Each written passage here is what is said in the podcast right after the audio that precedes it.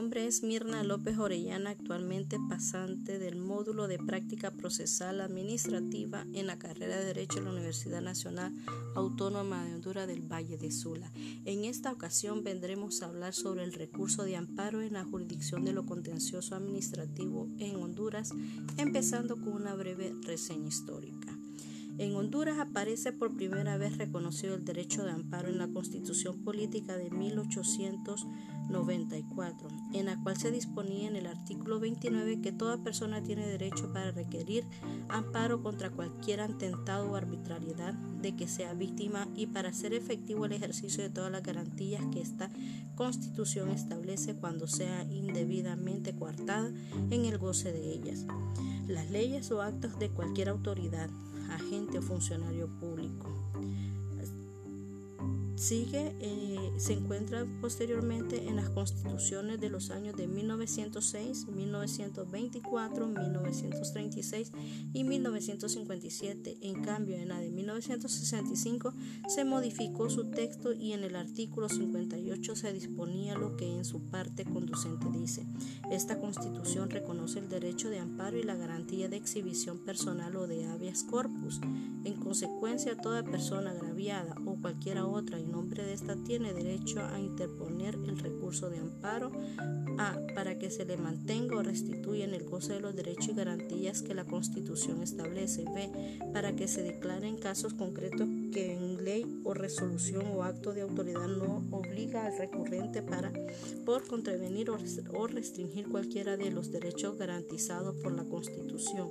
Asimismo, en el artículo 313 numeral 5 del mismo texto constitucional se concede a la Corte Suprema de Justicia la atribución de conocer, entre otros, el recurso de amparo y en el del 316 la disposición de, de la organización de dichos tribunales.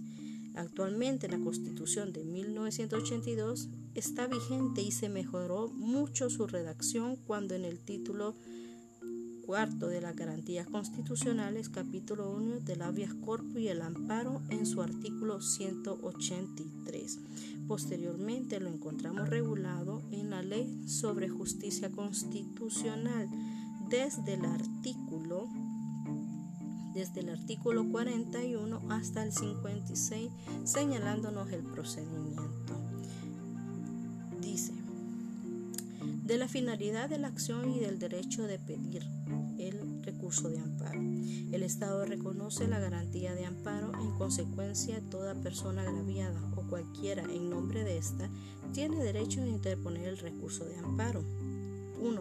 Para que se le mantenga o restituya en el goce de los derechos o garantías que la Constitución, los tratados, convenios y otros instrumentos internacionales establecen.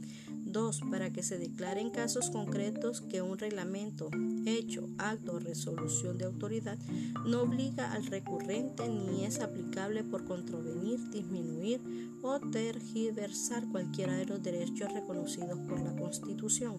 Cuando la acción de amparo se interpusiese ante un órgano jurisdiccional incompetente, éste deberá remitir el escrito original al órgano jurisdiccional competente de la procedencia de la acción procede la acción de amparo contra las resoluciones, actos y hechos de los poderes del Estado, incluyendo las entidades descentralizadas, desconcentradas, las sostenidas en conjuntos públicos y los que actúen por delegación de algún órgano del Estado en virtud de concesión de contrato u otra resolución válida de la amplitud de la acción. La acción de amparo podrá interponerse aun cuando el hecho o acto violatorio de los derechos no conste por escrito de los sujetos de la acción.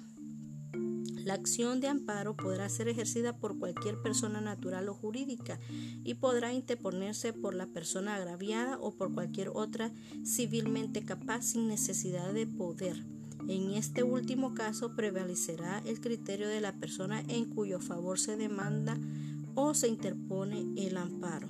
De los principios de la substanciación de la acción. La acción de amparo se sustanciará con arreglo a los principios de independencia, moralidad en el debate, informalidad, publicidad, prevalencia del derecho sustancial, gratuidad, celeridad, economía procesal, eficacia y debido proceso. De la inadmisibilidad de la acción. Es inadmisible el recurso de amparo en los casos siguientes. 1. Cuando se alegue en violación de mera legalidad contra resoluciones dictadas en los juicios de amparo 3. Cuando los actos hayan sido consentidos por el agraviado, se entenderá que ha sido consentido por el agraviado cuando no se hubieran ejercitado dentro de los términos legales los recursos, de, los recursos o acciones, salvo los casos de probada imposibilidad para la interposición de los recursos correspondientes. 4. Cuando no se hubiese ejercitado la acción de amparo dentro del plazo establecido en el artículo 48. 5. Contra los actos consumados de modo irreparable. 6. Cuando ha cesado los efectos del acto reclamado. 7. En los asuntos judiciales puramente civiles, con respecto a las partes que intervengan o hubieran intervenido en ellos y a los terceros que tuvieran expeditos recursos o acciones legales en el mismo juicio y contra las sentencias definitivas ejecutoriadas en, causa criminal. 8. Cuando se tuvieran expeditos recursos o acciones legales en la vía contencioso administrativa. 9. Cuando examinados que sean los antecedentes que conste en forma manifiesta que la acción tiene por objeto la dilación del proceso el órgano jurisdiccional rechazará de plano la demanda de amparo que fuese inadmisible. Dentro del trámite sobreserá la diligencia tan luego como consten en autos la causal de inadmisibilidad de la interposición de la acción. El amparo deberá interponerse ante el órgano jurisdiccional competente, sin perjuicio de los estatuidos en los artículos 12 y 41 de la ley de, ley sobre justicia constitucional del plazo para promover la acción. La acción de amparo deberá presentarse dentro de los dos meses siguientes a la fecha de la última notificación al afectado o de aquella en que éste haya tenido conocimiento de la acción u omisión que a su juicio le perjudica o pueda perjudicarle de los requisitos del escrito de interposición. La acción de amparo se interpondrá por escrito y contendrá 1. La asignación del órgano jurisdiccional ante el que se presenta. 2. Nombre y apellido, estado civil, nacionalidad, profesión u oficio, domicilio y lugar para recibir notificaciones del solicitante y en su caso de quien lo represente. Cuando quien promueva el amparo sea una persona jurídica, se indicará de manera suscita datos relativos a su existencia, personalidad jurídica, nacionalidad, domicilio y fines. 3. El hecho, acto, resolución, orden o mandato contra el cual se reclama con expresión del juicio o diligencia en que ha sido dictada la resolución orden o mandato reclamada y la indicación de los recursos de que se ha hecho uso para obtener su subsanación. 4. Indicación concreta de la autoridad, funcionario, persona o entidad contra quien se interpone el amparo. 5. Relación de los hechos que motivan la solicitud con las pruebas correspondientes que tuviera a su disposición. 6 él o los derechos constitucionales que se consideran violados o amenazados. 7. Lo que se pide. 8. Lugar y fecha. Y 9. Firma y, o huella digital si no sabe leer o escribir el recurrente o agraviado y en su caso firma del representante o apoderado legal. Plazo para enmendar.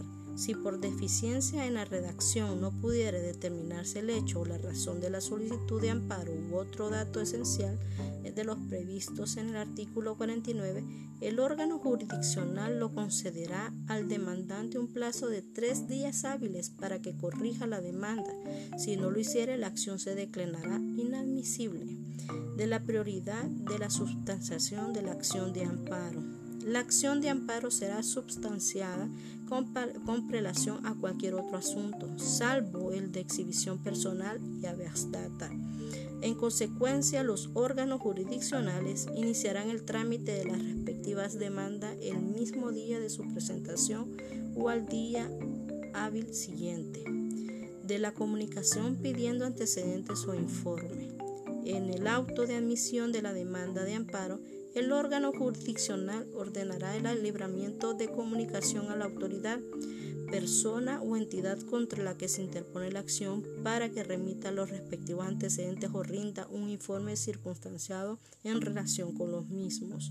El plazo para remitir los antecedentes o el informe será determinado por el órgano jurisdiccional, pero no podrá exceder de cinco días hábiles teniendo en cuenta la distancia y la rapidez de los medios de comunicación. Los informes se considerarán rendidos bajo juramento, por consiguiente, en cualquier inexactitud o falsedad hará incurrir a quienes lo firmen en el delito de falsificación de documentos públicos. El auto de admisión de la demanda de amparo se notificará al Ministerio Público para el cumplimiento de los deberes de su cargo. La ausencia de apersonamiento del Ministerio Público no impedirá la tramitación y resolución del recurso. El envío de los antecedentes no obsta para que la autoridad recurrida siga con el, con el conocimiento del asunto hasta el momento de para dictar sentencia definitiva y con tal fin dejará un extracto de las actuaciones principales siempre y cuando el amparo no haya admitido con suspensión del acto reclamado del efecto de la no remisión de antecedentes o informes.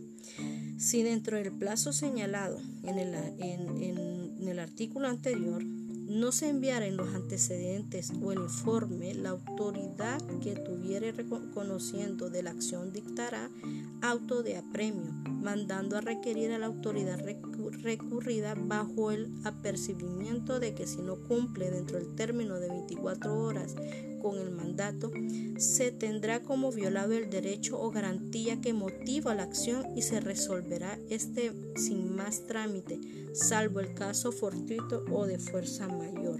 El no envío de los antecedentes o, en su caso, del informe hará incurrir al responsable en el delito de abuso de autoridad y los daños y perjuicios que se ocasionaren correrán por cuenta de quien haya incumplido lo prescrito en el párrafo anterior.